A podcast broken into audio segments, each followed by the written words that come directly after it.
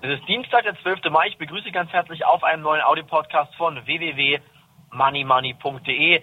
Der DAX und auch der Markt sind heute sehr, sehr unentschlossen. Der DAX kämpft aktuell mit der Marke von 4.850 Punkten und sollte es nachhaltig unter diese Marke gehen oder danach nachhaltig unter die Marke von 4.800 Punkten, dann sieht es danach aus, als ob hier die Marktteilnehmer die derzeitige Börsenrelle ebenfalls für übertrieben halten. Dann wäre nochmal ein DAX-Stand von 4.600 Punkten möglich. Und vor allen Dingen muss man jetzt den Goldpreis anschauen. Der steigt immer höher, schon über 920 Dollar aktuell.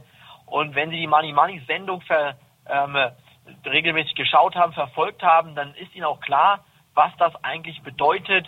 Denn in Amerika scheint es so, als ob die Staatsanleihen auf keine Käuferschaft mehr treffen. Und das bedeutet im Klartext, die US-Regierung muss jetzt Geld drucken, um diese Staatsanleihen selbst aufzukaufen. Und das bedeutet im Klartext, Geld wird tatsächlich gedruckt. Und Sie werden es dann selbst merken, die Inflationsrate wird kräftig anziehen. Und im Moment haben wir noch eine Inflationsrate in Deutschland zumindest von 0,7 Prozent. Auch hier ist die Inflationsrate von 0,5 auf 0,7 Prozent jetzt schon angestiegen.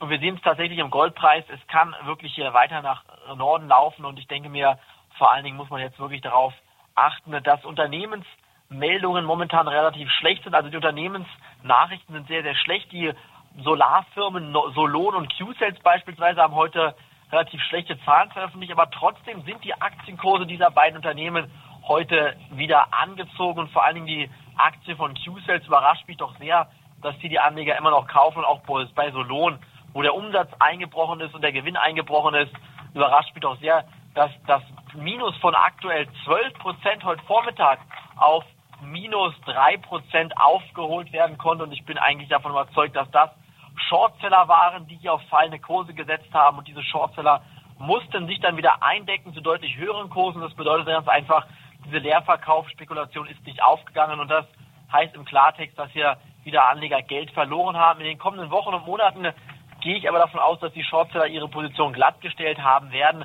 und dann werden die Aktienmärkte wieder stärker korrigieren. Die Rallye könnte sich noch ein bisschen fortsetzen. Also ich denke, die 5000 Punkte Marke, die wollen einige Banken anscheinend im DAX sehen, könnte dann aber dazu führen, dass hier einige Knockout-Scheine bei 5000 Punkten ausgenockt werden und danach die Banken auch wieder auf den Markt short gehen, also Aktien leer verkaufen, auf fallende Kurse setzen. Und das bedeutet im Klartext, in den nächsten Wochen und Monaten könnte es wirklich nochmal stärker bergab gehen im Gesamtmarkt und deshalb bitte jetzt hier die Notbremse ziehen, wenn Sie Aktien im Depot haben. Setzen Sie Stoppkurse und achten Sie darauf, dass der Markt im Moment hier wirklich überkauft ist und nochmal tiefe Kurse möglich sind. Das war's heute vom Money Money Audio Podcast. Morgen geht's weiter.